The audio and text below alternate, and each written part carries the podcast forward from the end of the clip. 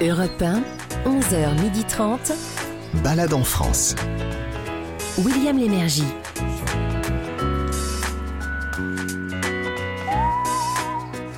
Madame, monsieur, bonjour. Soyez les bienvenus. Heureux de vous revoir. Euh, vous êtes sur Europe 1, c'est ça. Nous sommes dimanche et il est un peu plus de 11 heures. Vous êtes au bon endroit. Voici donc Balade en France pour visiter la France. Alors, sept lieux à visiter dans sept régions différentes et ça pour plusieurs raisons. Pour commencer, pour la première partie, une balade insolite dans le Doubs pour découvrir un monument historique qui date du 18e. Il s'agit de la saline royale d'Arc et Senans à l'époque, vous savez, hein, le, le, sel, c'était, c'était l'or blanc, quoi. On vous dira pourquoi. Après ça, un site du savoir-faire français, direction la Touraine, pour visiter et surtout assister à un atelier du conservatoire de la confiserie. Si, ça existe. Sous vos yeux, euh, vous verrez là des gens qui travaillent et 6000 objets, les mêmes avec lesquels on travaillait autrefois. Après cela, la balade du patrimoine, avec un, un curieux château dans le département de la Loire. C'est un château tel que, je sais pas moi, euh, Disney aurait pu l'imaginer, avec des créneaux, bien sûr, chemin de ronde, tourelles, etc. Il y a tout, tout, tout ce qu'il faut. Sauf que le château, il est au milieu de l'eau. Tout de suite après la découverte d'une expression régionale, qui n'a pas toujours dépassé ses propres frontières, je ne sais pas si vous connaissez. Et puis ensuite, la savoureuse recette, régionale elle aussi, du chef Fabrice Mignot, qui vous emmènera du côté de Nîmes, là où est née la brandade de morue, également au 18e. Alors, pourquoi et comment cette brandade importée par des pêcheurs bretons est née dans le Gard On vous racontera.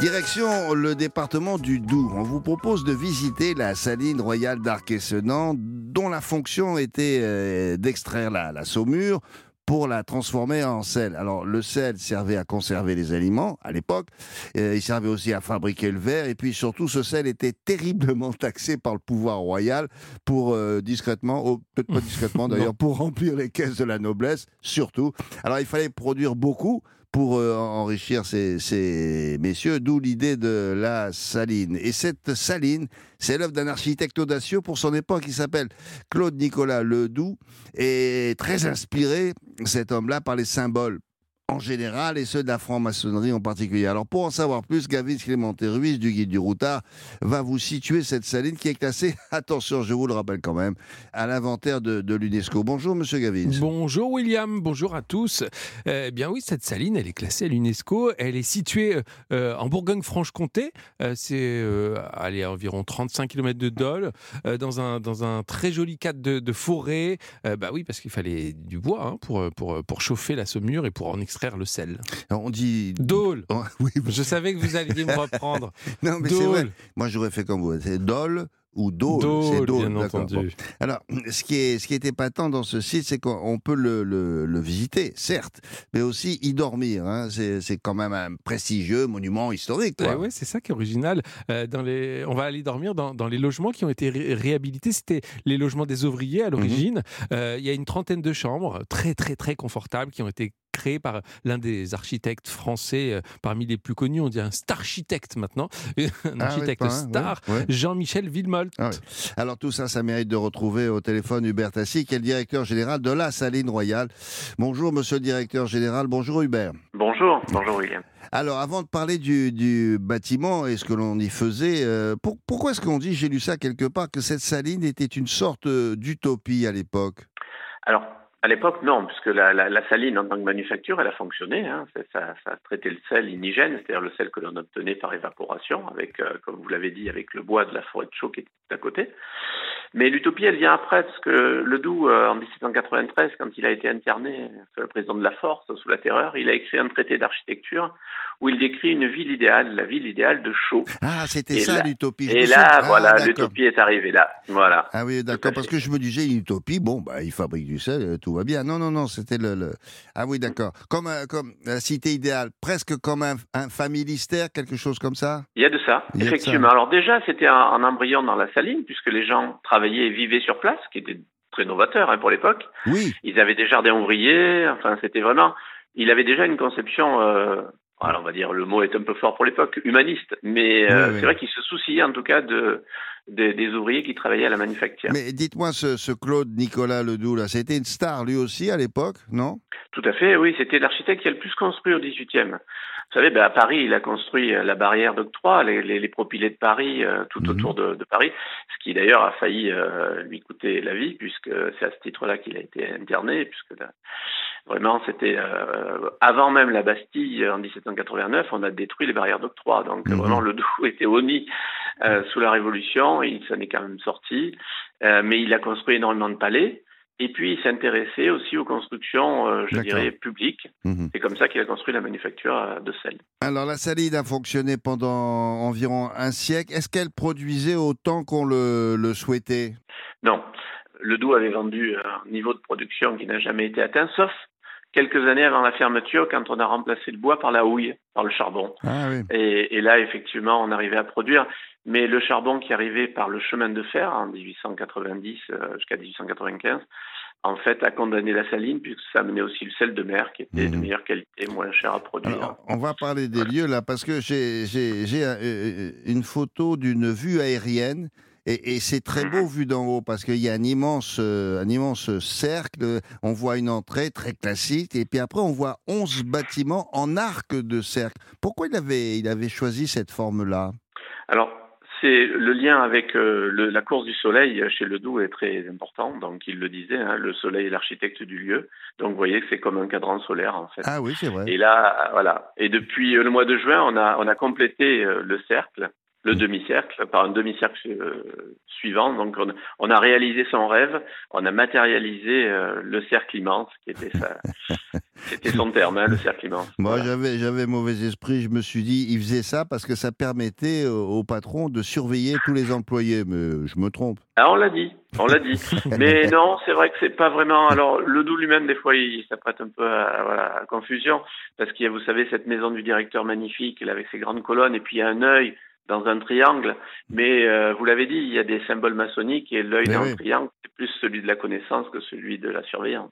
Bon, alors aujourd'hui, on, on peut dormir sur place. Dans- ce sont des lieux chargés d'histoire. On, on peut même, se- on, on a le droit d'aller se promener dans, dans, dans le jardin? Il est, il est éclairé, non? conseillé. Ah oui, c'est conseillé. C'est recommandé. Oui, c'est recommandé. Les jardins sont éclairés le soir, donc quand vous êtes logé à l'hôtel 3 étoiles, eh bien vous pouvez déambuler. Le, le lieu est pour vous.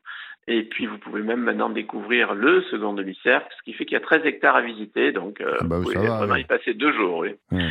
Bon, bah écoutez, euh, merci pour cette visite rapide, Hubert Tassi, pour ces précisions. Alors je rappelle qu'il s'agit de la saline royale d'Arc-et-Senans. C'est situé dans le département du Doubs. C'est pas très loin de Dole. Merci beaucoup. Bonne journée. Au revoir. Merci. Merci, au revoir. Allez, Gavin, on peut visiter tous les jours? Bien sûr, de novembre à mars, tous les jours, de 10h à 12h et de 14h à 17h. Et ça coûte 13 euros et c'est moins cher pour les enfants. Mais pour dormir, c'est pas trop cher. Bah, on va dormir sur place Hmm. et ça coûte à partir de 118 euros Oh, pour deux personnes. Ça va pour un monument historique, hein, c'est rare. Ça on ne peut pas faire ça partout. Partez en balade avec William Lémergie sur Europe 1. La balade du savoir-faire maintenant. Euh, on vous emmène à Amboise. Euh, c'est pas pour visiter le château, bien que ça vous empêche pas de le faire, hein. mais pour assister à un atelier au conservatoire de la confiserie qui a été créé par un, par un passionné. Alors d'abord, où sommes-nous, Monsieur Gavins? Eh bien, nous sommes en Touraine, euh, dans la région du centre Val-de-Loire, comme on dit aujourd'hui. C'est dans le département de l'Indre-et-Loire, à une demi-heure de Tours et à 40 minutes de Blois. Alors, c'est non seulement la région des, des châteaux de la Loire, je viens de le dire, mais il y a, il y a aussi pas loin euh, Ah ouais. euh, le, le Clos Lucé, non? Ah ouais. Euh, là où Léonard de Vinci a vécu les, les- les dernières années, les trois dernières années de sa vie. Alors désormais, on vient aussi à Amboise pour le conservatoire de la confiserie. Et là, nous sommes en ligne avec Nicolas Violet, qui est le créateur de ce lieu. Bonjour Nicolas. Bonjour, enchanté. Alors la confiserie, euh, en ce qui vous concerne, c'est une histoire de famille. D'après ce qu'on m'a dit, vous êtes tombé dans la marmite, vous, hein, tout petit, quoi, puisque vous êtes euh, confiseur de père en fils, c'est ça? Exactement. En fait, je suis troisième génération de confiseurs forains. Ah, forain. À la base, tout à fait. Ah et j'ai voulu me perfectionner et j'ai créé le conservatoire de la confiserie. Ah, donc, vos, vos grands-parents, vos parents se déplaçaient sur les, sur les champs de foire, comme on dit dans, dans, dans les villages, et, et présentaient leur confiserie, c'est ça? Exactement, tout à fait. Alors, euh, vous avez souhaité un conservatoire, mais pour quelle raison? Euh, Est-ce que vous considérez que i- il faut qu'on garde des traditions qui sont, qui sont liées à la confiserie française euh, et qu'on risque de les oublier? Alors en fait, ce qu'il y a, c'est que l'histoire de la confiserie et, et du sucre est vraiment liée à l'histoire euh, en général. Il y a beaucoup d'événements politiques et euh, euh, beaucoup de, de rencontres qui sont liées par rapport au sucre. Et ce qu'il y a, c'est que malheureusement en France, on a perdu cette formation de confiseur. Il n'y a plus d'école référente euh, au niveau de Ah bon? cette corporation. Et donc c'est un savoir-faire qui se perd et je trouve ça dommage. Et puis Mais les confiseurs sont, sont assez fermés. Mais, que- mais, mais comment, comment est-ce qu'on devient confiseur s'il n'y a pas un lieu où on apprend à l'être Euh, il, faut passer par euh, la pâtisserie je- Non je- Alors, ce qu'il y a, c'est qu'au jour d'aujourd'hui, c'est ça le problème, c'est que euh, on a associé la chocolaterie confiserie à la pâtisserie, alors qu'on ne dépend pas du tout de ce secteur-là. Notre naissance de métier, c'est les apothicaires, donc ça remonte à bien loin. Ah bah Et c'est un décret royal qui a dissocié la partie pharmaceutique des épiciers confiseurs. Et ce qu'il y a, c'est que les confiseurs, vu que c'est des personnes assez jalouses, assez donc s'ils n'ont pas de successeur ni de repreneur, ils détruisent le matériel et partent avec leur savoir-faire. Donc pour devenir confiseur, du coup, faut rentrer dans une confiserie qui veut bien euh, céder leur savoir-faire et puis euh, du coup, faut faire un petit tour de France et acquérir les différentes connaissances liées à ce métier-là. Et après, il y a une école qui est référente, mais elle est en Allemagne. Ah oui, bien sûr. On fait son tour de France, ah bon, comme les, euh, Comme les compagnons. comme les compagnons. C'est hein. ça, On fait comme son- les, les, les compagnons du devoir. Tout Ah à fait. oui, on fait son apprentissage comme ça.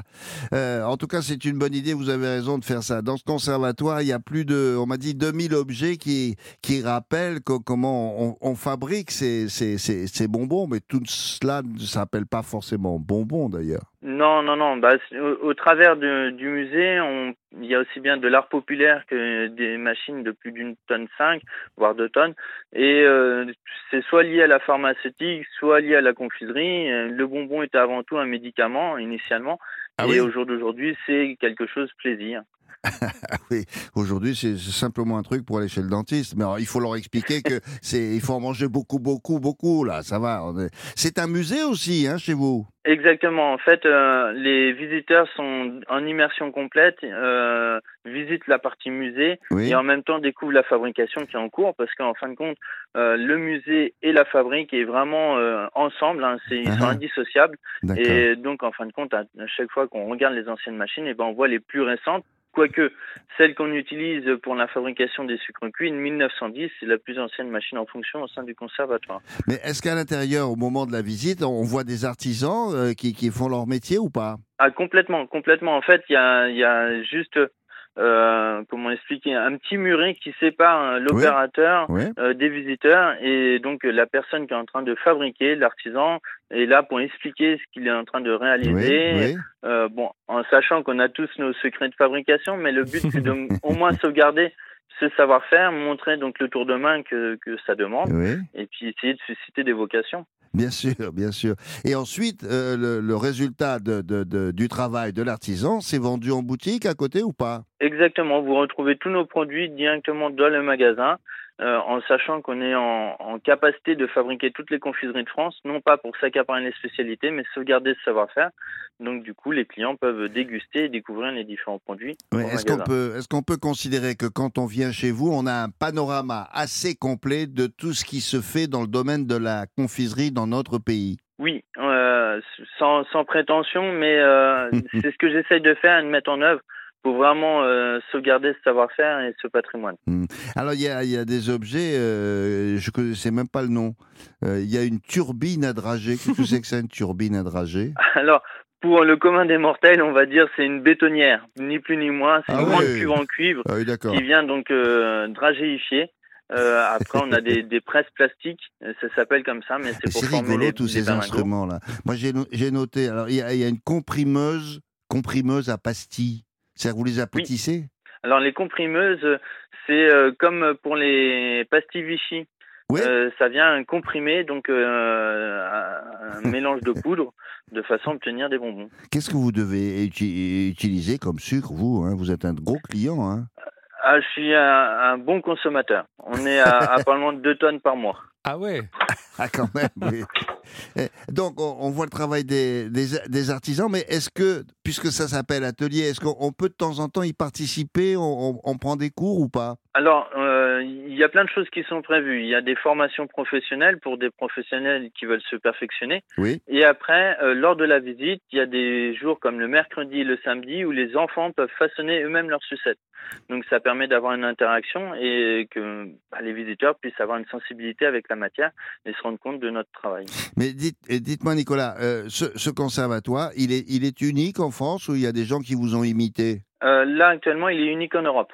Oh là mais vous vous n'avez pas reçu quelque chose de la part de l'État euh, euh, Ça existe, ça, le, euh, le- le- le- l'excellence de- Le des patrimoine entreprises, des entreprises du label vivant des choses comme ça. Non, non, non. Pour l'instant, non. On va dire même j'ai été pas mal embêté pendant la période Covid.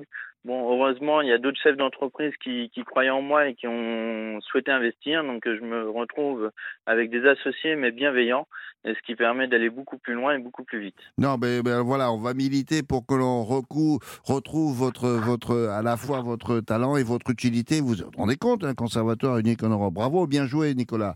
Je Merci rappelle, beaucoup. mais je vous en prie, je rappelle que c'est près d'Am- d'Amboise et c'est vous qui avez créé ce lieu-là et, et j'espère que ça ira encore de mieux en mieux.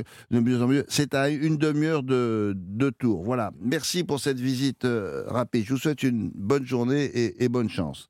Merci, au plaisir. Au revoir. Au revoir. Gavitz, alors quelques infos pour la visite Ah bah, C'est unique en Europe et unique sur Europe 1. C'est Oui. ça qu'il faut dire. Hein non Ah, ah, ah, bah, Excusez-moi. Euh, c'est ouvert tous les jours de 9h30 à 12h30. et Quel à propos, c'est remarquable. 14h30. à Même pas 19h. travailler, hein, c'est tout comme ça. Hop là. C'est- Et c'est gratuit, William, pour aller voir ce, ce- ce- cette. euh, non, mais vous si, vous, si on vous met là-dedans, vous y restez 24 heures. hein. Ah bah oui, non, c'est mon dentiste qui va me faire un Ah peu bah la, oui, la gueule après. Allez-y bon. avec lui. Ah oui, c'est une bonne idée. Salut Alexis, je l'embrasse. un endroit pour manger dans le coin. Bah oui, on va aller au refuge du Prieuré. Alors c'est un, un endroit que j'aime beaucoup. C'est le refuge du Prieuré. C'est dans l'enceinte du Clos Lucé dont on parlait Ah bah tout à oui. l'heure où vivait euh, Léonard de Vinci. Et alors pour 25 euros, alors on mange un repas Renaissance. Ah. Qu'est-ce que c'est? C'est euh, des recettes euh, et des produits de l'époque. Formidable ça. Ça, c'est génial. Et, et donc, qui dit Renaissance, donc pas de pommes de terre, pas de tomates, parce qu'on n'avait pas encore euh, découvert. Et oui, on Mhm. n'avait pas Mais encore. On l'avait pas encore importé. Non, pas encore. Et donc, on va, euh, on va pouvoir goûter, par contre, le vin de sauge, qui était déjà Ah bien bon là. Ou alors l'hypocrase aussi. euh, C'est bon ça? Oui, il paraît que c'est. Oui, j'ai goûté. Et c'est bon pour la, pour, pour l'hiver, pour, pour donner des forces. Ah, c'est un médicament quoi. Ouais, c'est un peu. bah, on continue dans la thématique. Mais c'est assez sucré Oui, et aussi. puis, hein. en plus, on est dans les châteaux de la Loire, donc euh, vous pouvez passer une journée ou deux, moins facilement un, week-end. plus, ouais. C'est vraiment sympa. Ah non, allez, allez visiter cet endroit-là et vous avez vu ce jeune homme qui est plein d'ambition et de talent et d'humilité.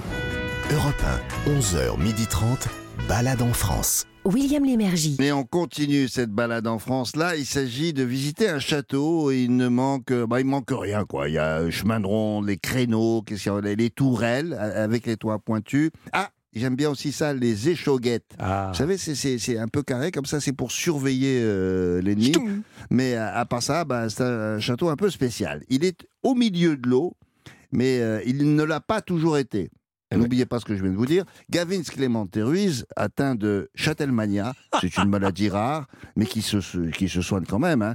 Euh, il est toujours au guide du routard. Il va d'abord vous dire où se situe le château en question, Gavin. Châtelmania, j'aime bien. Bah, il est euh, dans la, sur la commune de Saint-Priest-la-Roche. Mhm. On dit Saint-Priest, ça s'écrit Saint-Priest, mais on dit Saint-Priest, maintenant je le sais. Et c'est une petite commune de 340 habitants euh, du département Ah, de la c'est pas Loire. très grand, oui. Non, c'est pas très grand. On est à 20 km de Roanne et à 1h, allez, 1h10 de Lyon. Quand, quand vous dites la roche, la roche, ça, ça- ça confirme donc qu'il est bien posé sur un rocher. Et c'est le mot posé qui est intéressant. C'est ça. Bah, à l'origine, au XIIIe siècle, oui, il était posé sur la roche. Alors c'est le nom aussi des, des propriétaires, hein, des, des seigneurs de la roche. Il dominait la Loire, euh, 30 mètres au-dessus des eaux, Mhm. et il a été construit par les seigneurs de la roche pour dominer la région. Euh, C'était quoi Une tour de garde? Il craignait qui Euh, Il y avait des ennemis potentiels autour là, je Bah suppose? oui, oui, c'était c'était une tour de garde, c'est ça, Mm. exactement, pour surveiller et riposter de manière efficace. Bah, il y avait il y avait les Italiens qui étaient pas très très loin, le- Ah. les Suisses, il y avait, euh, y avait, il y avait tous ces peuples du Sud qui Mhm. pouvaient arriver sur le territoire. Bon, mais donc à l'époque, nous sommes au 13e, il était au- au-dessus de, de l'eau. Euh, Il n'était pas comme posé sur l'eau. Non, c'est euh, exactement ça. Mais en 84, il y a eu euh, un barrage, le, bar- le barrage de En Villerest. 84, en En 1900. 1984, en 1900, c'est très récent. Ouais. Euh, le barrage de Villerest qui, euh, a, qui a fait en sorte que, bah, du coup, le, le château a été encerclé par les eaux. Et aujourd'hui, il est comme posé, vous l'avez dit, euh, comme par enchantement. On se croirait, c'est un château de, de, de, de contes de fées. Eh oui, c'est amusant parce qu'on dirait presque un, presque un dessin quand on le regarde comme ça. Parce qu'on ne voit pas les fondations. On dit, tiens, il est, il est posé là. Sauf, euh. partant, euh, sauf quand il y a un peu la, la, la canicule et qu'il n'y a plus trop d'eau. Ah oui, oui, on voit, effectivement. on voit Ah ah. réapparaître le- la, la roche d'origine. Alors, pour savoir maintenant euh, ce qu'il y a à, à- à l'intérieur, on va appeler sur place Marie-Claire Farwo. Parce que, évidemment, ce château se visite. Bonjour Marie-Claire, vous êtes euh, bonjour, vous êtes responsable du service tourisme de la communauté de communes du pays entre Loire et Rhône et qui, qui gère le château, quoi. Alors, Oui, je, ça, disais qu'il était posé euh, sur l'eau. Oui, mais enfin, on, on y accède quand même par une passerelle, mais la, la passerelle, elle, elle est plutôt récente. Alors la passerelle, elle date du XVIIIe siècle, donc elle n'est pas si récente que Ah, ça. moi, je croyais que Euh, c'était qu'elle qu'elle était venue après. Ah oui, d'accord. Non, non, non. Enfin, elle, est arrivée quand même après le château, parce qu'auparavant, il fallait y accéder en marchant, et puis on avait un pont-levis sur Eh les oui, derniers parce mètres. que là, il n'y est plus le pont-levis. Non, le pont-levis, il a disparu, et il a été remplacé donc par euh, cette passerelle qui est plutôt une digue, même plus précisément, qui a été construite sous l'ordre de Louis XIV, qui Ah, avait fait plusieurs constructions tout au long de la Loire pour essayer de casser un petit peu la violence du fleuve. D'accord. À, l'intérieur, on m'a dit que le château avait été euh, plusieurs fois modifié au, fil du temps, au fil des propriétaires aussi. Alors, il est, paraît-il, en style euh, néo-gothique, c'est-à-dire? Alors oui, déjà, il a eu plusieurs grandes périodes de restauration, cinq grandes périodes même plus précisément, 13e, 14e, Renaissance, 18e, et la grande, dernière grande période de rénovation, c'est 1900, avec Monsieur Roustan qui était passionné par le néo-gothique, c'est-à-dire qu'il a mis, euh, en gros, il a mis du Moyen Âge un peu partout dans son château. Donc, euh, comme vous le disiez en introduction, hein, on y retrouve euh, les créneaux, on y retrouve des Ah bah, tourelles, tout, hein. etc. Ah ben, il- Voilà. il, il manque rien, il a bien fait. Il, il était noble, Monsieur Roustan, ou pas? Non, non, non, il n'était pas noble. Par contre, il était très riche, ce qui facilite grandement les choses. Il paraît. C'était un, oui, oui, c'était un industriel en fait rouennais et qui était même plus Ah. précisément un imprimeur. Hmm. Et, et- et dans, le, dans, le, dans le château, ça se traduit, ces, ces différences différentes modifications, on voit les, des époques, euh, c'est très clair, quoi. Alors, c'est pas si clair que ça parce que Monsieur Roustan a quand même bien mis sa patte hein, dans les années 1900. On voit quand même les murs d'origine du XIIIe siècle, Ah, les murs en pierre, hein, très Oui. très larges et bien bâtis, Oui, c'est ça, le château sur son rocher. C'était ça ma question. C'était pas dans la question, mais en tout cas, c'est dans votre réponse. Ben, c'est c'est très bien. il, paraît, il paraît que vous organisez des, des, des visites qui sont théâtralisées, c'est-à-dire? Alors, c'est-à-dire que les visiteurs sont accueillis par Monsieur ou Madame Roustan précisément. Encore Ils leur font faire un voyage dans le temps et La même les famille amènent. Voilà, la même famille, ils sont toujours là depuis Ah. 1910. Ah, d'accord. En fait, en fait, on fait faire un voyage dans le temps à nos visiteurs. Donc, ils passent la porte du château et ils font un grand voyage qui les amène en 1910. Et oui, parce qu'on le dit souvent dans cette émission, on se balade partout en France, c'est que les propriétaires ont toujours du mal à entretenir des châteaux, c'est pas facile. Et là, ils ont trouvé cette idée, quoi. C'est une excellente idée. Voilà, on, on fait revivre Monsieur et Madame Roustan hein, qui, qui, qui reviennent un petit peu d'outre-tombe entre guillemets et qui reviennent, euh, qui Ah. amènent les visiteurs en 1910 pour leur montrer le château tel qu'il était à leur époque. Donc tout a été meublé, euh, tout a été redécoré comme en 1910. D'accord. Alors, euh, il paraît que pour Halloween, là, vous avez préparé quelque chose. euh, c'est- c'est déjà complet, c'est vrai ça? Oui, on est victime de notre succès. Donc euh, chaque année pour Halloween, on propose des animations pour les enfants l'après-midi et puis pour les, les adultes, on va dire, en Oui. soirée. Et oui, c'est déjà complet, hein, ma- malheureusement ou heureusement. les, les deux à la Faut fois. rajouter des dates. Les deux à la fois. Voilà, il, faut- il faudrait. Mais bon, Halloween, ça reste une période assez courte hein, quand Oui, même. c'est vrai hein. oui, oui. On va faire Halloween pendant 15 jours. Pas Euh, Voilà, jusqu'à Noël, pourquoi pas. Euh, euh, vous faites aussi des, des- des jeux d'évasion, c'est comme ça qu'on dit en français. Mais sinon, Oui. en, en anglais, on, a- on appelle ça des escape games. Euh, Oui, ça, dure, fait. ça dure combien de temps des jeux d'évasion là? Alors, en général, il faut compter une heure de Ah. jeu. Mhm. Des très bons joueurs euh, sortent en 40 minutes et puis bah, les autres, il y en a qui y sont encore. hein. Ah oui, bah oui, mais c'est un château, il y a, il y a des douves, ils ont de quoi s'occuper, quoi. Euh, Oui. Mais dites donc, en fait, avec le barrage, là, le barrage il date de 1984, c'est ça, là? Oui, Euh, oui. Il a failli y passer, le château, hein? Et oui, il a failli y passer hein, dans les premiers projets et c'était même prévu qu'il soit sous l'eau en permanence. Et puis heureusement, bah, il y a des élus locaux et puis des, érudits locaux qui se sont battus pour faire baisser le niveau du barrage, donc ce qui a permis de, de sauver le château. Voilà, et ça permet aussi euh, au tourisme de bien fonctionner dans la région. Oui, tout à fait. Bon, bah, écoutez, tant mieux, Marie-Claire. Merci pour toutes ces informations. Je rappelle euh, qu'il s'agit d'un château du XIIIe siècle situé sur un rocher. Le rocher bien nommé, hein, puisque c'est le château de la Roche, dans le département de la Loire. Nous sommes à, peu près allez, à une heure de Lyon. Merci pour la visite. Je vous souhaite une bonne journée. Alors, quel est le tarif des activités, Gavin? Eh bien, c'est 6,50 euros si on veut venir faire euh, la visite théâtralisée euh, pour aller voir les, les anciens propriétaires ou leur réincarnation en tout cas. Et pour euh, l'escape game d'une heure trente, c'est 20 euros par personne. Mhm. Voilà. Bon, merci Monsieur Gavin. On retrouve toutes ces infos évidemment sur le site europe1.fr. Notez bien ça, europe1.fr. Alors pour manger dans le coin, une adresse? Bien sûr, juste en face, le relais du château. Ah c'est une institution locale. On a la vue plongeante sur le château depuis la salle avec euh, des immenses baies vitrées. C'est vraiment très beau. Euh, la spécialité du chef, ce sont les grenouilles, William. Mais si on n'aime pas, il y a de la souris d'agneau. Il y a même un steak végétal. J'ai Mhm. noté ça à la carte. Euh, Menu à partir de 24 euros pour le relais du château. Les grenouilles, tiens, il faut inviter les Anglais, ils vont adorer.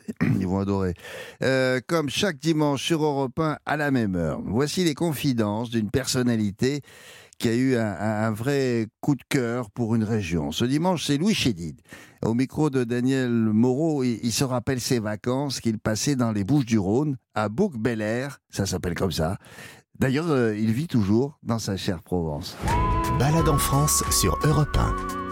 Bonjour Louis Chédid. Bonjour. Alors vous venez de sortir l'album en noir et blanche, une jolie façon de redécouvrir vos plus grandes chansons, des véritables bijoux dans des écrins de notes noires et blanches offertes par l'immense Yvan Cassard, Mm. Ouais, pianiste euh, et arrangeur de génie.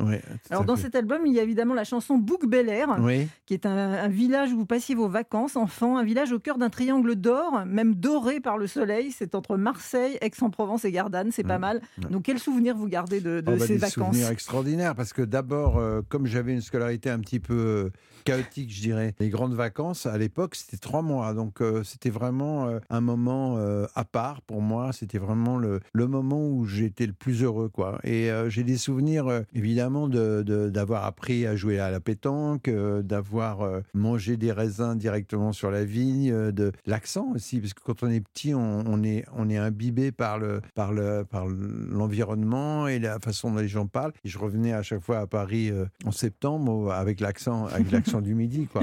Et puis Bouc Bel Air, euh, c'était un joli nom. Bouc, ça veut dire euh, la colline, en fait. Ça veut dire le, le haut euh, d'une colline où on respire du bon air. Quand, quand mes parents ont revendu cette maison, ça a été un crève-cœur, quoi. Vraiment, c'est comme un, un- un ami qui, qui, qui vous quitte. Toute ma vie, en fait, j'ai essayé de retrouver euh, un endroit en Provence comme ça, et, et, et- et je l'ai trouvé. Et c'est pas très loin, c'est euh, à, je dirais, une trentaine, 40 km de, d'Aix et euh, disons 30 km de Bouc-Bel-Air. Mais c'est un endroit euh, merveilleux, à côté de Lourmarin, à côté de, de, de Beaunieu, à côté de ce qu'on appelle le Luberon. Et, euh, et voilà, j'y suis bien.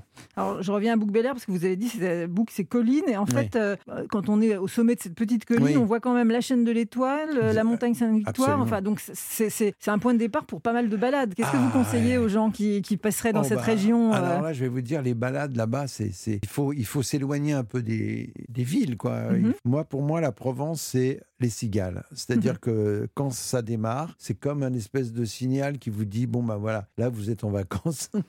et, puis le, et puis les odeurs, quoi. Les odeurs, il y a le thym, il y a, il y a- il y a le fenouil qu'on respire. C'est, c'est vraiment l'endroit le plus poétique pour moi. Et, et- et les balades dans les forêts, dans les sentiers, il y en a, mais alors, euh, il n'y a, que ça, quoi. Votre nouvel album en noir et blanche, on trouve la chanson Bouc Bel Vous nous murmurez du bout du cœur, ainsi soit-il, Anne Masseran, oui. T'as beau pas être beau, God Save the Swing, tous vos tubes. Comment est, née cette idée de nous offrir une version, on va dire, épurée, dépouillée de vos chansons Parce que là, on, a fait un retour aux sources de l'enfance, mais là, c'est un retour à l'essentiel. Ah bah, exactement, exactement. Alors, euh, elle est venue d'une collection euh, que le directeur de ma maison de disques, Pias, euh, a voulu faire, de, de, demander à des artistes de faire leurs chansons emblématiques, mais en piano-voix, mhm. c'est-à-dire dépouillées complètement. Et moi, ça m'a plu tout de suite. Je veux dire, j'ai dit, et comme en plus je connais Yvan Cassard depuis longtemps, et Yvan, c'est un ami, c'était l'occasion rêvée de faire cet album ensemble. Alors, on ne dit jamais assez aux gens qu'on aime qu'on les aime.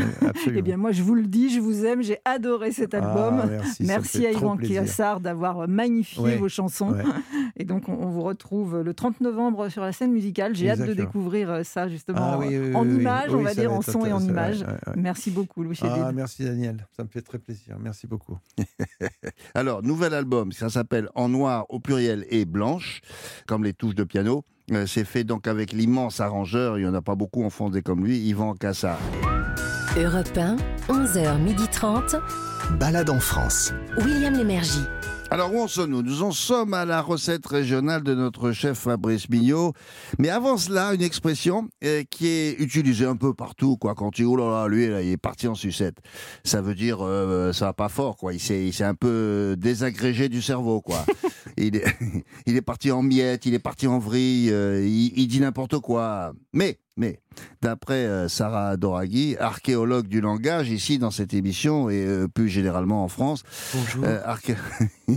archéologue du langage régional. Alors, ça viendrait, mais, mais, là je dis ça, je fais le malin parce que je, je ne connais pas l'explication. Ça, ça viendrait de partir en biberine. Euh, et ça, c'est une expression qui, vient d'où? Bonjour Sarah. Bonjour. Euh, il vous manquait une expression hein, dans, les, dans les exemples. Oui. Euh, partir en... Non. En quoi? Ah oui, ah, ah oui, oui, oui, ah oui, oui, oui aussi, Mais ça. partir, partir en sucette, partir en biberine. Alors hmm. ça vient de Marseille, ça date des années 20. La biberine était autrefois le nom commercial d'une confiserie marseillaise mmh. créée après la Première Guerre mondiale, figurez-vous. Hmm. Ça y est, vous vous figurez? Je, je me ah, figure. Constitué donc... me figure d'autant mieux que moi, j'ai pas connu cette époque-là, malgré mon grand âge. Mais par contre, ce que vous allez dire maintenant, ça me dit quelque chose. Oui, parce qu'en en fait, c'est constitué, figurez-vous, euh, d'une poudre de sucre aromatisé à la menthe, à l'orange ou au citron. Donc, c'est une confiserie constituée par cette poudre-là. Hmm. À l'origine, elle était vendue dans une sorte de cornet en papier, ah, voilà, dont on coupait la pointe pour mieux l'aspirer. Donc, comme si c'était un biberon, d'où le nom, euh, la biberine. Mais le papier était euh, assez rapidement mâchouillé, donc il se décomposait et la poudre se répandait sur le visage et les vêtements des enfants. On achetait ça à l'épicerie. ça y est. chez le boulanger aussi, on avait. Ouais. ouais. Voilà. Un peu avec de l'hostie aussi euh, à l'intérieur de la poudre. Ah ça, je me souviens. Voilà, c'est ça. Et donc ce petit désagrément a donné naissance à l'expression partir en biberine. Euh, ça veut dire euh, ça part dans tous les sens. Ça, part dans tous les sens. C'est la poudre qui voilà. partout. Réduit en poudre, par extension, se désagréger. Donc après ça, on disait de certains individus même qui affirmaient n'importe quoi, qu'ils partaient en bibrine. Mmh. Alors aujourd'hui, on dit il, il est parti en sucette. Ça reste de la confiserie finalement. Ça reste absolument de la mmh. confiserie mmh. et une belle expression. Alors c'est vrai qu'on dit moins euh, ça, a moins traversé aujourd'hui euh, ah euh, de la région, partir en bibrine, mais maintenant on a euh, effectivement partir en sucette, ça tout le monde connaît. Oui, mais ça se dit encore dans la, dans la région de, de, Marseille. il est parti en biberine. Mais comment vous, vous avez habité à Marseille Vous êtes Marseillais. Mais comment vous faites C'est formidable. je ne sais pas. Cette propension à imiter parfaitement. Ça, on peut dire que l'esprit de William ne part jamais en bibrine. Ça, c'est sûr. il n'y a, euh, a, pas une paille euh, Alors maintenant, oui, ils ont, ils ont fait plus tard euh, cette même bibrine qui est vendue maintenant avec un petit tube de réglisse qui est comme une paille mhm. et qui permet du coup d'aspirer la poudre avant de se le prendre sur le visage. Alors, si vous voulez faire le malin et que vous êtes euh, à Lille, vous leur dites euh, est parti en bibrine. Ça veut dire quoi? Bon, merci. Ça, euh, bougez pas. Vous reviendrez tout à l'heure parce qu'on se retrouvera ensemble pour une balade culturelle tout à fait intéressante. À tout de suite. Le Tour de France de la gastronomie, c'est dans Balade en France sur Europe 1. Alors, voici maintenant la recette régionale, bien sûr, du dimanche. C'est notre balade culinaire. cette recette est née à Nîmes. Et la brandade doit son, son origine à la route du sel. Vous me direz, mais quel est le rapport La route du sel, la morue? Bonjour Fabrice. Oui, bonjour William, bonjour à tous. Fabrice, je vous laisse le soin de nous raconter cette histoire-là, parce qu'elle se raconte, celle-là aussi. Oui, bien sûr. Déjà, moi, moi, moi je suis content parce qu'on se rapproche un peu de, de, la maison. Ça sent le soleil, cette histoire de brandade. Oui. Mais en effet, elle vient pas du soleil quand même. En fait, au, au XVIIIe siècle, les pêcheurs bretons, eux, ils avaient besoin de sel euh, pour conserver les poissons. Mmh. C'était quand même un peu le défi à l'époque hein, de la, la, la, conservation. Et oui. Du coup, ils venaient donc chercher du sel dans le Midi, chez nous. Ouais. Euh, donc, du coup, les négociants en sel, eux, euh, pratiquaient le troc. Et les mecs, ils se sont dit, on va échanger du sel contre de la morue. Et ouais. Parce que la morue convenait très bien au, au, climat chaud et sec donc du, du, sud de la France, donc on pouvait vraiment la conserver, la garder. Mmh. Du coup, ça commence par un troc, du sel contre de la morue, et du coup, on se retrouve euh, du, du, côté de Nîmes, du côté de d'Aigues-Mortes, avec des tonnes de morue. Bon. Et là, Ouais, oui, mais là, jusqu'à présent, oui, mais là, c'est du stockage. On, hein, bon, ah oui, on en c'est parle du plus. produit on qui en... tient, voilà. Bon, ouais. Oui, mais il y a toujours un cuisinier qui débarque. Ah. Donc là, on a une, une cuisinière nimoise qui eut l'idée de broyer la chair de morue, en fait, dans un mortier de pierre, ouais, ouais. de la délier un peu avec du lait mmh. et de mélanger avec de l'huile d'olive locale. C'est tout. Et du coup, euh, oui, elle s'est dit, bah, bah, trois produits autour d'elle, en fait, finalement. C'est souvent comme ça que, que sont créées les recettes. Et on, elle a goûté cette purée fine et elle mmh. a trouvé ça merveilleux. Mmh. On a commencé à appeler ce nom brandade, qui venait du mot brandado. Hmm. Attention, conjugaison participe passé de brandar, qui signifie remuer en, en provençal. Du ah coup, oui. en fait, brandade, ça veut dire remuer. Ah d'accord. Mais euh, euh, la recette, elle a, elle a, pratiquement pas changé depuis l'époque. Hein. Mais, mais... Et, et, et, vous savez, William, oui. c'est pour ça que j'aime cette chronique, c'est que je me suis fait piéger. Moi, je la fais depuis longtemps, cette recette, oui, je l'adore. Oui, euh, et moi, j'ai toujours mis des pommes de terre à l'intérieur. Oh là là. Donc euh, forcément, il faut jamais prendre des choses comme ça pour acquis. Quand je fais la chronique, je me renseigne, j'appelle un Nîmois. Encore une fois, je me suis fait engueuler. Et non, dans la recette traditionnelle, pas de pommes de terre. Donc, il n'y en a pas normalement. C'est bien le pauvre Fabrice, parce que toutes les semaines, il est obligé d'appeler un copain. Oh, copain, tu, habites dans l'Est. Voilà, je me souviens. Non, tu t'es planté. Ah zut. toutes les semaines, toutes grâce les à semaines, nous. Non, tu mets pas de pommes de terre. Tu en, il... enlève-nous ton piment d'Espelette. Ouais. mais, mais, mais ce qui est fou, c'est que Enfin, vraiment, c'est d'ailleurs très intéressant. C'est quand on touche à, à, ce genre de spécialité régionale, on touche vraiment à, à, à l'intérieur, ah à leur histoire, à leur ah culture. Oui. J'ai dit euh, non, bah je peux en mettre un peu. Il m'a dit ça va pas. Bon, ça a duré deux minutes. J'ai dit ok. Euh, je dirais qu'il n'y a pas de pommes de terre. Ah oui, là vous touchez à l'âme de la région. Il faut pas ah rigoler avec ça.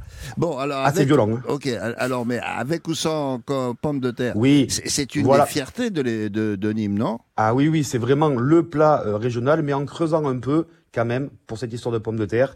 Euh, c'est vrai que dans le temps, après, avec le temps qui passe, on mmh. peut en mettre. Mais je vais vous donner maintenant oh quand même la vraie recette bon, alors, traditionnelle. Allons-y. Mmh. Donc en fait, c'est très simple. 500 grammes de morue, donc ça voilà, on connaît le produit. Mmh. Un quart de litre d'huile d'olive, un quart de litre de lait et deux gousses d'ail. Et Rien basta. plus simple. Et basta. Exactement. Bon. Juste ça. Donc en fait, la, la, la, difficulté de cette recette, c'est toujours pareil avec la morue, c'est de la faire dessaler. La morue, c'est un cabillaud qui a été mis au sel. Mmh. Donc du coup, là, il n'y a pas trop de solution à part de mettre le produit dans de l'eau très froide et de au moins 24 heures avant et de changer l'eau tous les 6 heures pour enlever le sel. Mmh, mmh, D'accord. Et une petite astuce que je vous donne, euh, que je viens de voir d'ailleurs sur une émission de Maïté, euh, elle disait qu'il faut mettre la peau. Non mais c'est vrai, c'est sincère. Il faut mettre la peau vers le haut quand on fait dessaler la morue pour que le après c'est logique en même temps pour que le sel tombe au fond du récipient et qu'il soit pas retenu par la peau de la morue. Donc en fait, on met la peau vers le haut, vers nous, comme ça on laisse tomber le sel au fond du récipient. Ah ben dis donc. Ensuite, on, ah oui oui oui, sacré maïté. Hein. Mm. Du coup, on va euh, cette eau, on va la changer tous les 6 heures et ensuite rien de plus simple, on prend la morue, on la met dans de l'eau, euh, on va la cuire 10-15 minutes à frémissement, on fait pas bouillir. On récupère le produit, il va être tout cuit avec les mains. On va simplement faire, euh, on va dire de la, on va, va décoller la chair en fait en, en, enlevant les arêtes. Et après on prend une casserole. Là la magie va opérer. Mm. en fait on va dans une casserole avec une spatule mélanger la morue. Et en même temps on met simplement le lait et l'huile. La petite astuce c'est d'avoir les trois produits à la même température. Et vous allez avoir ce qu'on appelle en cuisine une émulsion. Mm -hmm. euh, un mélange si vous voulez. Oui. ça va vous faire une purée très fine euh, sans morceaux. Et à la fin on ajoute les deux gousses d'ail hachées ça. Et c'est terminé. On, on, on, met des, des, petites rondelles de pain grillé ou c'est totalement inutile? Alors c'est ça. Euh, la dégustation, euh, William, on a plusieurs solutions. Donc euh, déjà, ça doit se manger tiède, pas très chaud, pas très froid, mais tiède. Donc il y en a qui le font à l'apéro. Euh, on est quand ouais. même bien fort pour l'apéro là-bas. Donc là, c'est des morceaux de, c'est des toasts comme ça où on va simplement euh, mettre de la morue dessus. On peut y tremper des, euh, des légumes. Euh, on peut y mettre des pommes de terre aussi, des pommes de terre et, les tremper à l'intérieur. Voilà, ça peut se manger comme un plat ou aussi comme, comme un petit apéritif. Mmh. Très bien. Voilà. Merci beaucoup d'avoir euh, respecté les traditions. Oui, il faut savoir que Fabrice, que vous venez d'entendre, ben, il vit dans le midi, lui, parce qu'il nous fallait un chef. Ah euh, et ouais, il fallait... Ça s'entend pas. il fallait... Ah bon? il, fallait un chef euh, régional pour nous parler de toutes ces régions de France dont nous parlons nous-mêmes ici à Europe 1 tous les dimanches. Merci, mon petit Fabrice. Bon dimanche. Merci. À la semaine prochaine. Au revoir. Bye, au revoir. Europe 1, 11h30. Balade en France. William Lémergie.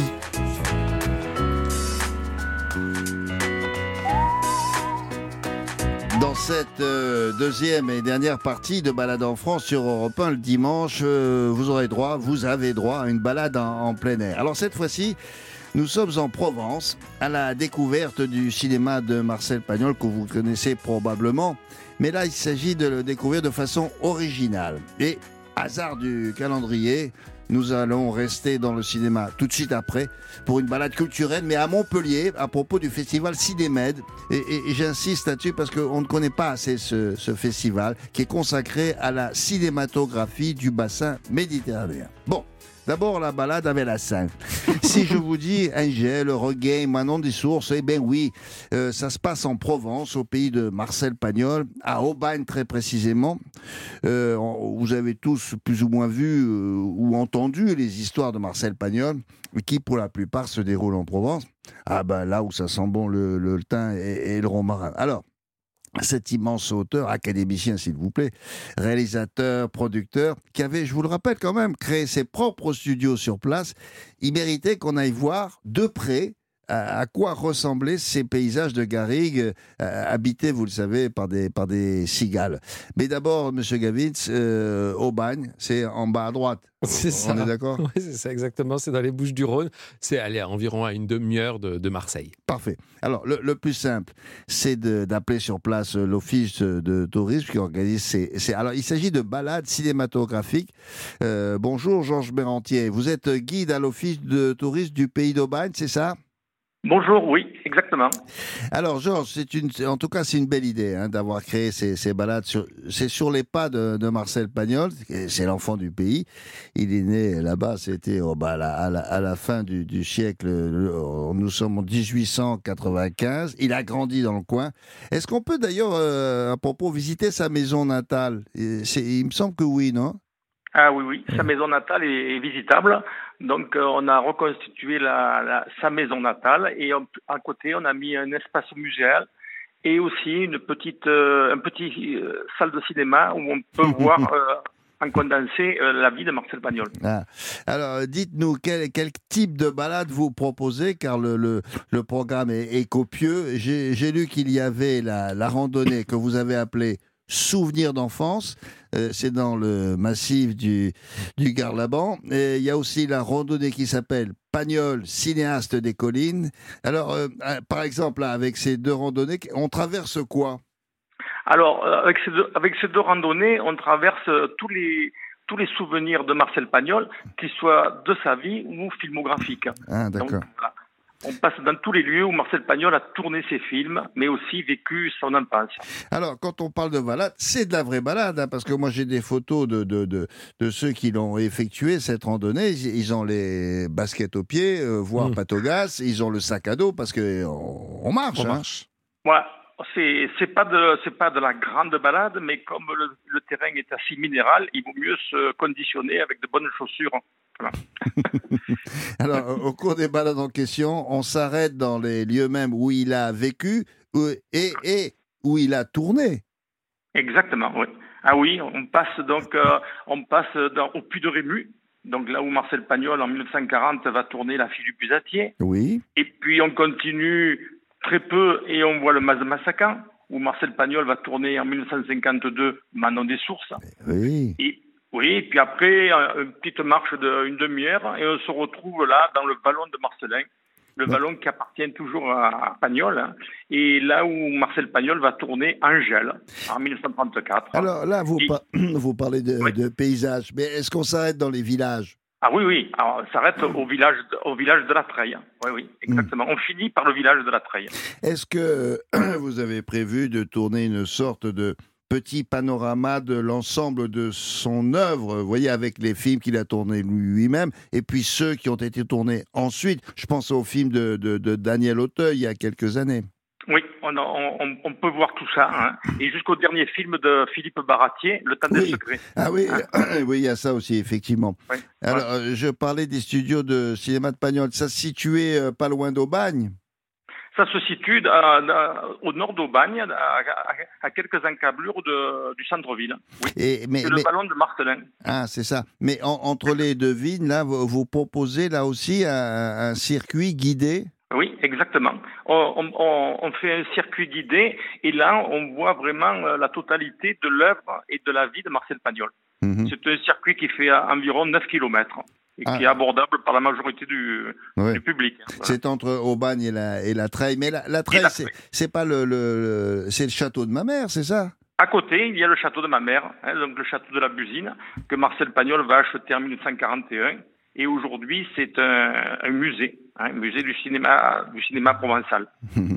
Alors, la, la, plus petite balade, la plus courte, elle fait, elle fait quand même combien de temps? Elle fait 7 km. Mais on l'a on fait dans la matinée. Ok. Et la plus longue? Et la plus longue, elle fait 12 km. Et là, il faut la journée pour la faire. Et ouais. Alors, euh, n'oubliez pas, madame, monsieur, auditeur d'Europe 1, de prendre une gourde et un petit sandwich.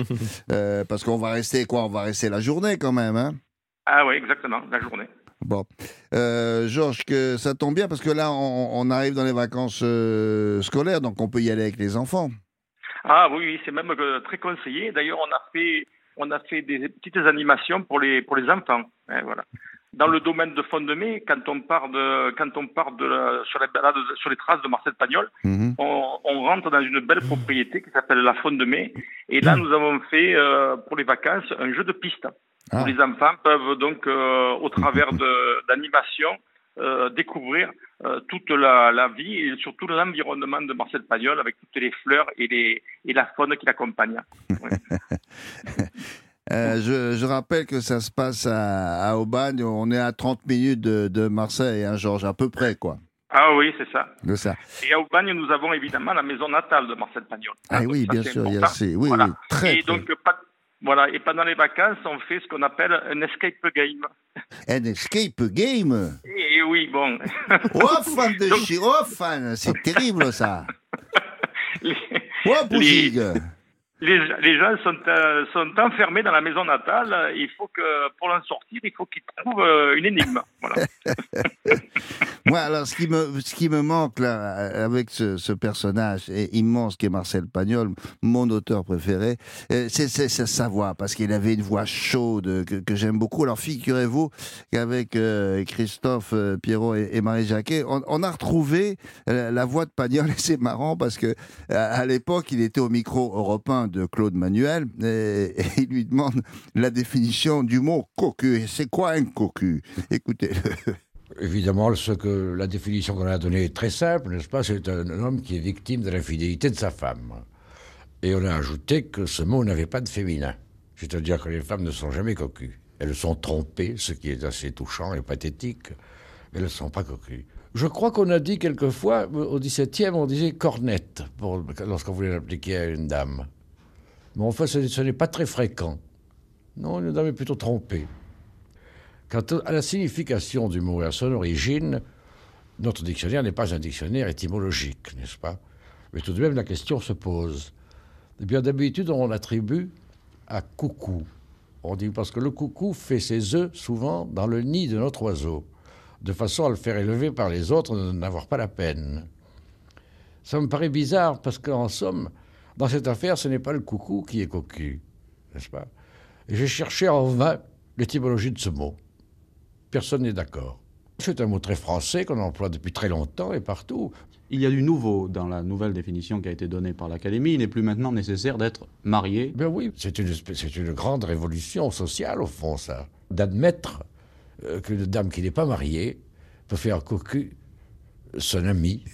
C'est bien. Est-ce que vous avez remarqué que là, Marcel Pagnol, euh, né, à Aubagne quand même, hein, il avait un vrai accent. Mais là, pas du tout. Alors, il prend un petit accent pointu pour dire, oui, il y a très longtemps. 17e siècle. oui, en fait, il l'avait l'accent. Alors, on disait des cornettes. oui, mais en italien, on dit cornuto. Pour dire que, mmh, et oui, et ouais, bien sûr. Et coucou, c'est marrant, voilà.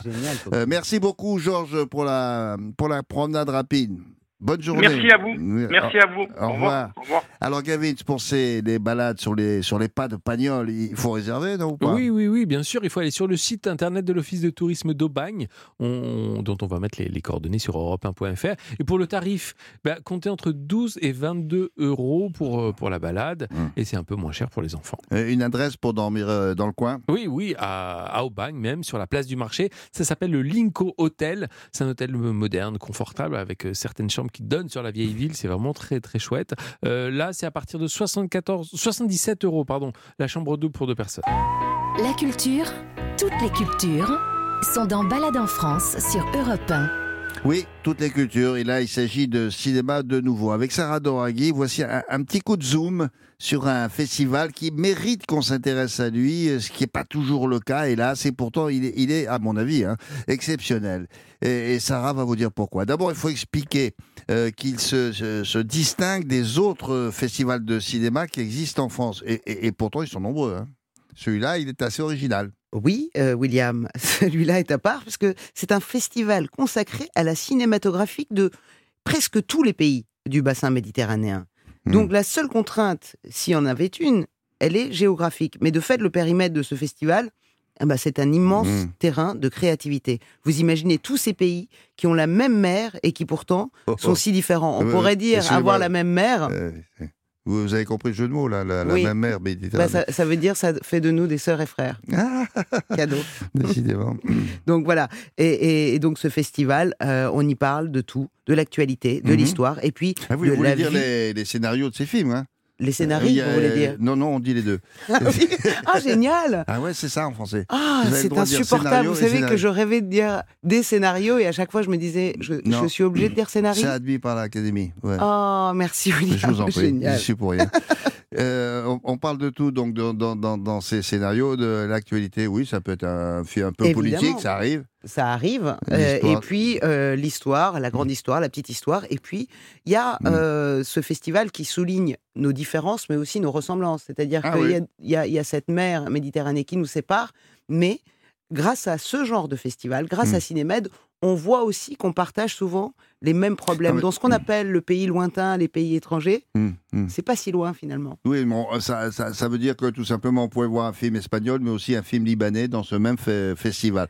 C'est un festival pour euh, quel genre de public? Alors c'est l'une des forces de Cinémed, William, puisque le festival s'adresse à tous les publics, avec une programmation jeunesse d'abord, avec notamment, vous allez voir pour cette édition, la première d'un film d'animation, attention, en mmh. exclusivité mondiale, William. C'est-à-dire?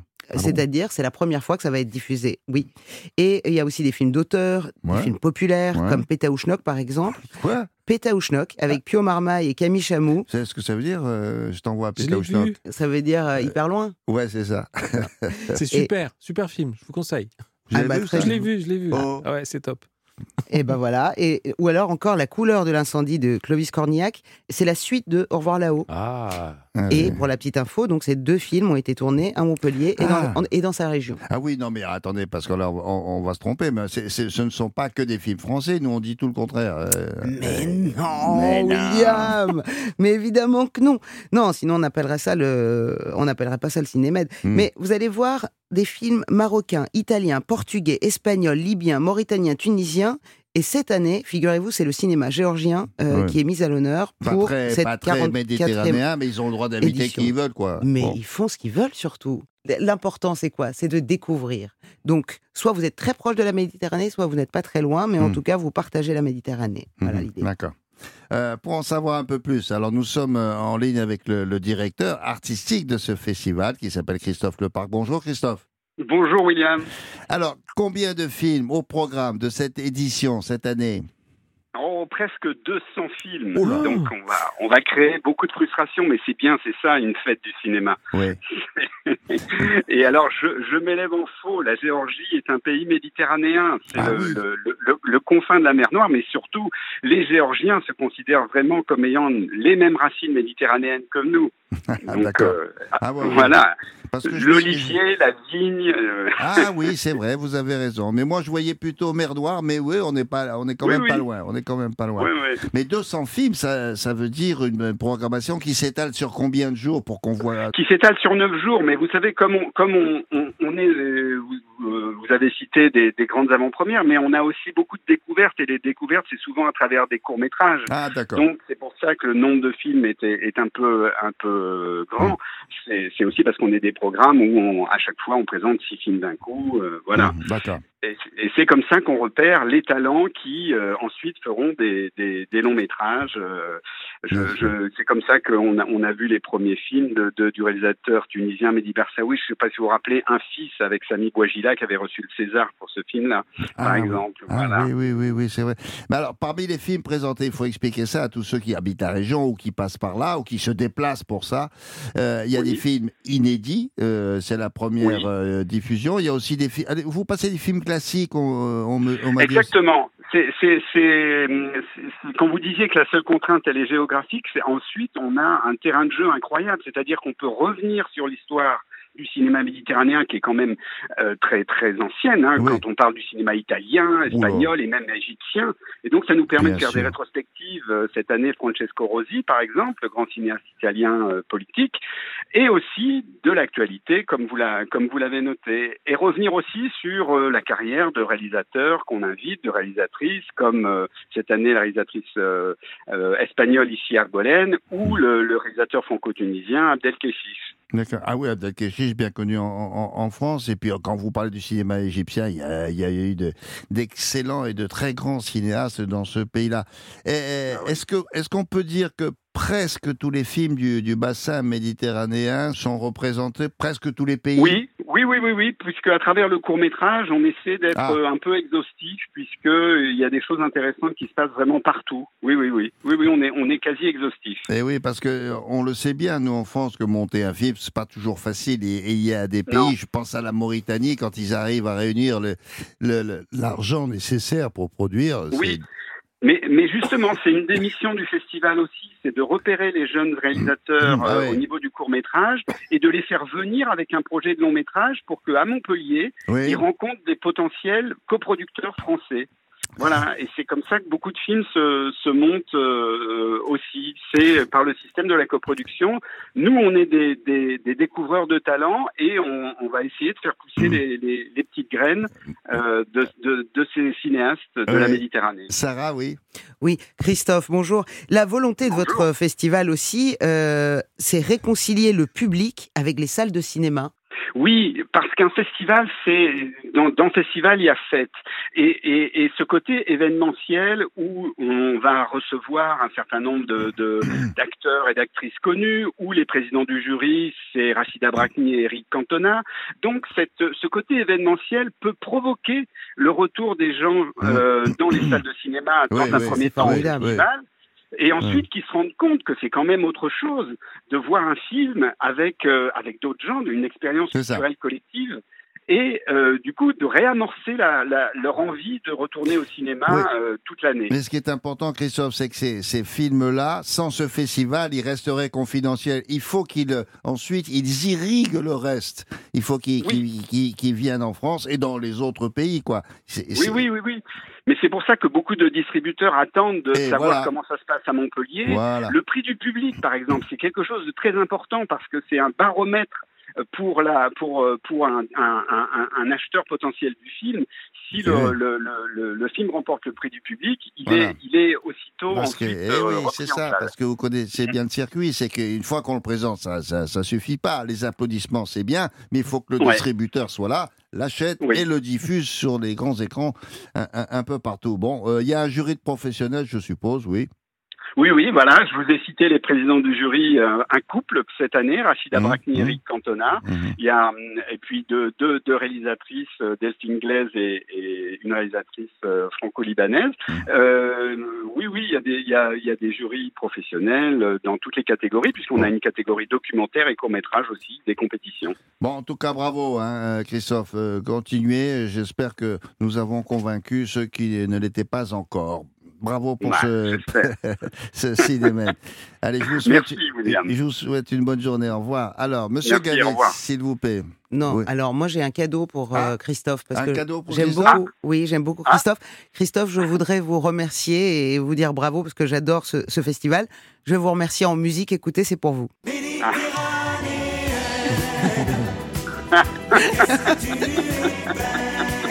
eh oui.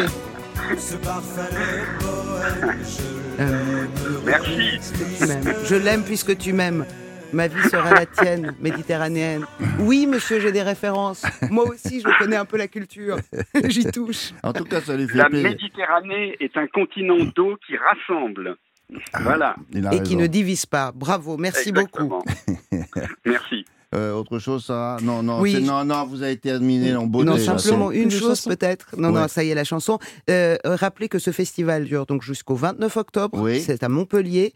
Demandez le programme sur le site europe Et si vous avez des enfants qui rêvent d'apprendre les métiers du cinéma, mhm. Cinémed est le partenaire d'une école qui s'appelle Studio M. Il y en a 9 aujourd'hui en France, bientôt 12, et déjà une excellente à Montpellier. Ben voilà, on a tout dit. Merci beaucoup à vous deux, à Christophe, à vous Sarah. Alors, euh, le récapitulatif de ce que vous avez peut-être loupé aujourd'hui.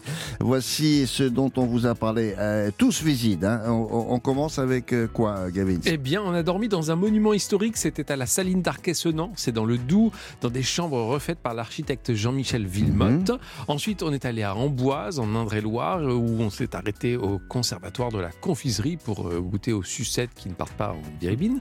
Et dans le département de la Loire, on a visité le château de la Roche.